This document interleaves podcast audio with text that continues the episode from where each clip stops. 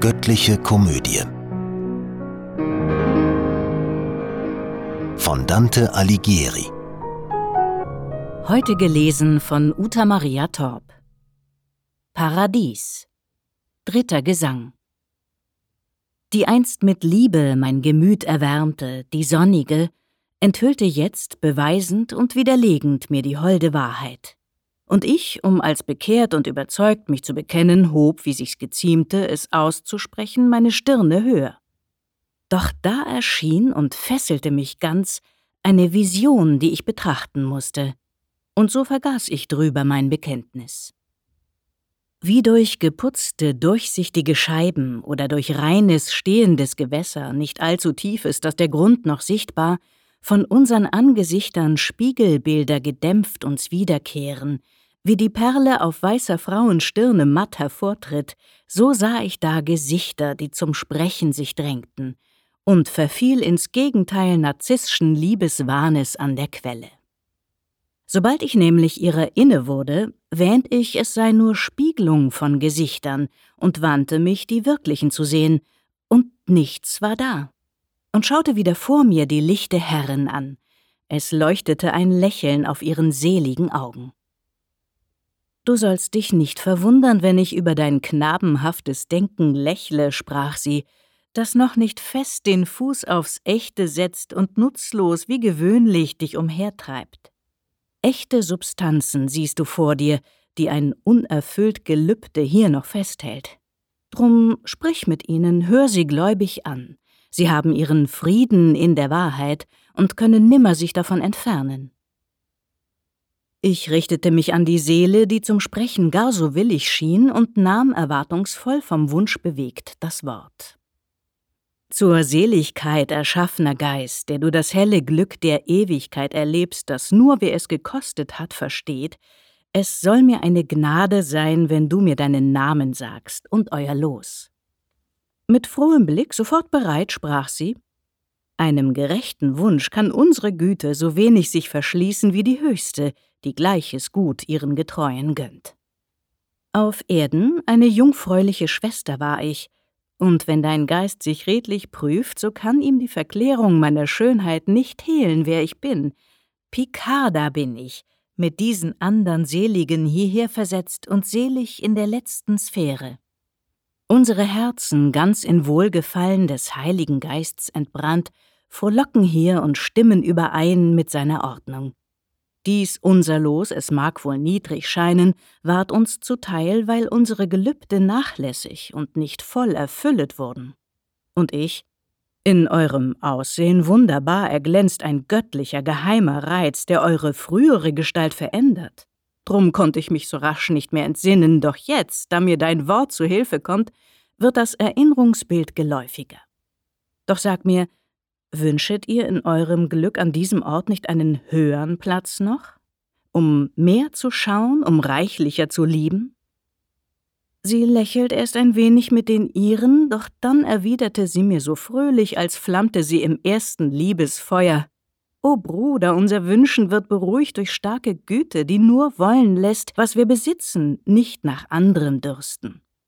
Wenn wir verlangten, höheren Orts zu sein, so widerstrebten unsere Begierden dem Willen des, der hier den Platz uns weist. Für solches ist kein Raum in diesem Reich. Hier kannst du nur Gebot der Liebe sehen, wenn du die Gottesliebe recht betrachtest. Ja, es gehört zu unserer Seligkeit, dass Gottes Wille uns umschlossen hält, in ihm sich unsere Sonderwünsche einen. So wie wir abgestuft von Rang zu Rang hier sind, gefällt's dem ganzen Reich und so dem König, dessen Will uns willig macht. In seinem Willen haben wir den Frieden, das Meer, zu dem sich alle Wesen drängen, von ihm erschaffene, von Natur getriebene. Da wurde mir klar, wie allerwärts im Himmel Paradies ist, wenn auch nicht gleichartig das Geschenk der Gnade strömt. Doch wie's geschieht, dass eine Speise sättigt und nach der andern Lust verbleibt, so dass man dankt für jene und um diese bittet, so tat auch ich in Worten und Gebärden, um zu erfahren, was sie mir zu sagen begonnen, aber nicht vollendet hatte. Sie sprach Durch Hochverdienst und reinstes Leben wohnt höher in dem Himmel eine Frau, nach der man klösterlich dort unten lebt, umwachend, schlafend, bis zur Todesstunde dem Bräutigam zu dienen, der Gelöbnis aus freudig frommem Herzen gern empfängt. Um dieser nachzufolgen, floh ich jung noch die Welt und barg mich unter ihrer Kutte. Und ihres Ordens Weg zu gehen versprach ich. Doch da entrissen mich dem trauten Kloster im bösen, hart gewordene Männerhände, und wie mein Leben dann verlief, weiß Gott. Das zweite Licht, das sich zu meiner Rechten dir zeigt, und das von aller Helligkeit, die unsere Sphäre fast entzündet wird, meint, was ich dir von mir gesagt, von sich. Auch sie war Nonne, und auch ihr vom Haupte riss man das heilig schattende Gebinde. Doch als sie gegen ihren Wunsch und gegen das Recht zurückgestoßen in die Welt sich sah, blieb sie dem Schleier treu im Herzen. Konstanze ist's, die Große, die hier glänzt. Dem zweiten Welterschütterer aus Schwaben gab sie den dritten, letzten an der Macht. So sprach sie und begann zu singen, Ave Maria. Und im Singen schwand sie wie ein schwerer Gegenstand im tiefen Wasser. Mein Auge, das solang es möglich war, ihr folgte und sie dann verloren gab, kehrte zum Ziel des stärkeren Verlangens zurück und ganz zu Beatrice hin. Doch diese blitzte mir ins Auge so, dass anfangs mein Gesicht es nicht ertrug, und auch mein Fragen musste ich verschieben.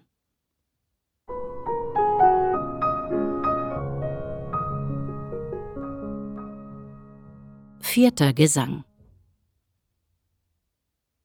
Zwischen zwei Speisen, lockend und entfernt auf gleiche Weise, stirbt man eher Hungers, als dass man eine frei zum Munde führte. So stände auch gehemmt von gleicher Angst ein Lamm zwischen zwei gierig wilden Wölfen und so gehemmt ein Hund zwischen zwei Hinden. Drum kann ich mich nicht tadeln, wenn ich schwieg, getrieben gleichermaßen von zwei Zweifeln, noch loben, denn es war notwendig so. Ich schwieg denn auch, doch mein Begehren drückte sich im Gesicht mir aus, samt meinen Fragen, viel hitziger als Worte sagen konnten. Wie Daniel mit Nabuchodonosor, dem ungerecht ihm Zürnenden, verfuhr, so Beatrice nun mit mir. Sie sagte, ich sehe wohl zwei Zweifel zerren so dich hin und her, dass dir dein eigener Eifer zur Fessel wird und sich nicht äußern kann.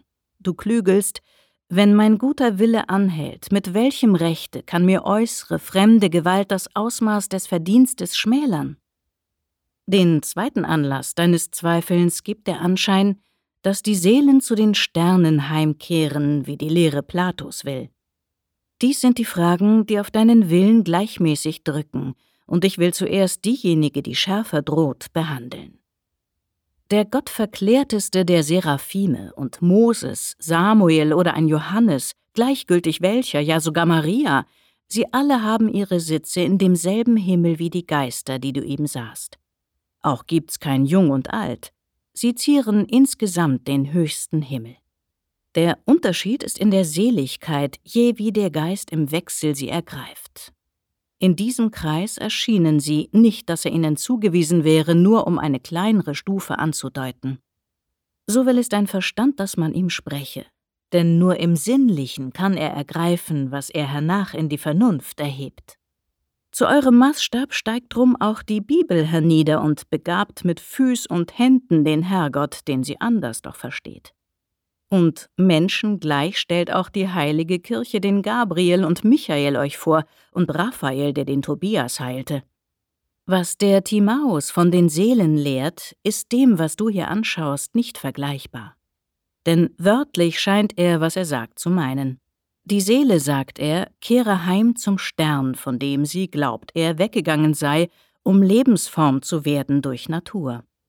Vielleicht ist Platos Meinung aber anders, als sie im Wortlaut klingt, und es kann sein, dass man im Kern sie nicht verspotten darf. Wenn er an Ruhm und Schmach der Wirkung denkt, die man zurückführt auf die Sterne, dann ist doch wohl etwas Treffendes dabei. Die falsche Deutung dieser Lehre hat sodann die Welt dazu verführt, von Sternen als Jupiter, Merkur und Mars zu fabeln. Der andere Zweifel, der dich umtreibt, ist minder gefährlich, weil sein Stachel dich gar nicht so weit von mir entfernen kann. Wenn himmlische Gerechtigkeit als Unrecht dem Menschenaug erscheint, so ist's ein Antrieb zum Glauben, nicht zu ketzerischer Bosheit. Weil aber eure Findigkeit sehr wohl in diese Wahrheit einzugehen vermag, so tu ich, wie du wünschest, dir Genüge. Nur dort ist Vergewaltigung vorhanden, nur dort Entschuldigung, wo der Gequälte nicht das Geringste dem Verfolger zugibt. Denn wer nicht will, des Will wird nicht erstickt. Er bleibt dem Feuer gleich sich selbst getreu und strebt, auch tausendfach gedrückt, nach oben. Beim kleinsten Zugeständnis wie beim größten erliegt er aber. Diese unterlagen. Zum Kloster gab es immer einen Weg, denn hätten sie den ganzen Willen fest, so wie St. Lorenz auf dem Rost gehalten, wie Mutius die Hand im Feuerbecken, der Wille trieb sie gleich, sobald der Weg sich wieder öffnete, zurück den Weg. So fest der Wille, ach, ist allzu selten.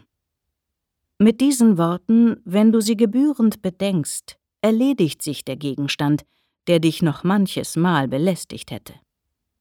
Nun aber tritt ein ander Hindernis dir in den Weg, mit dem du selbst wohl nie zustande kämst und müsstest dran ermatten. Ich hab dir die Gewissheit beigebracht, dass heilige Seelen niemals lügen können, weil sie dem Quell des Wahren immer nahe. Und dann erfuhrst du durch Picarda, dass dem Schleier treu im Herzen blieb Konstanze, was meinem Wort zu widersprechen scheint. Es ist schon oft geschehen, Bruder, dass, um Schlimmres zu vermeiden, wider Willen man etwas Ungehöriges beging. So ließ Alkmäon sich von seinem Vater erbitten, dass er tötete die Mutter und wurde, um getreu zu bleiben, ruchlos. An diesem Punkte sollst du wohl erwägen, wie sich Gewalt und Wille derart mischen, dass das Verbrechen unentschuldbar wird. Der reine Wille will kein Unheil stiften, doch gibt er nach, insoweit als er fürchtet, durch Weigerung in größere Not zu kommen. Picardas Ausdruck nun bezieht sich auf den reinen Willen, während ich den anderen verstehe, so dass wir wahrhaft uns ergänzen. So wogt es hin und her im heiligen Wasser, das aus der Quelle aller Wahrheit fließt, und brachte beide Zweifel mir zur Ruhe. Des ersten liebenden Geliebte, du, o Göttliche, sprach ich, mich überströmt und wärmt dein Wort und gibt mir neues Leben. Doch so tief ist mein Fühlen nicht, dass es die Freud mit Freude zu vergelten ausreicht. Mög er, der es versteht und kann, dir lohnen. Ich sehe wohl, dass unser Denken nimmer sich sättigt, eh die Wahrheit ihm nicht leuchtet, die eine, neben der nichts sonst noch wahr ist. Und wie ein Tier in seiner Höhle ruht es in ihr, sobald es sie erreicht hat, ja erreichen kann es sie. Vergebens wäre sonst jedes Streben. Darum sprießt der Zweifel am Fuß der Wahrheit, und so muss er aufwärts von Fels zu Fels uns nach dem Gipfel jagen. Das lädt mich ein, das gibt mir Zuversicht, in Ehrfurcht euch noch weiter zu befragen nach einer Wahrheit, Herrin, die ich suche.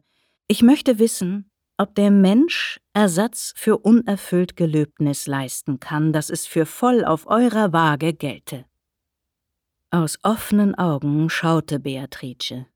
Göttliche Liebe sprühen zu mir her dass plötzlich mich der Mut verließ und ich, gesenkten Blicks, wie ein Verlorener stand.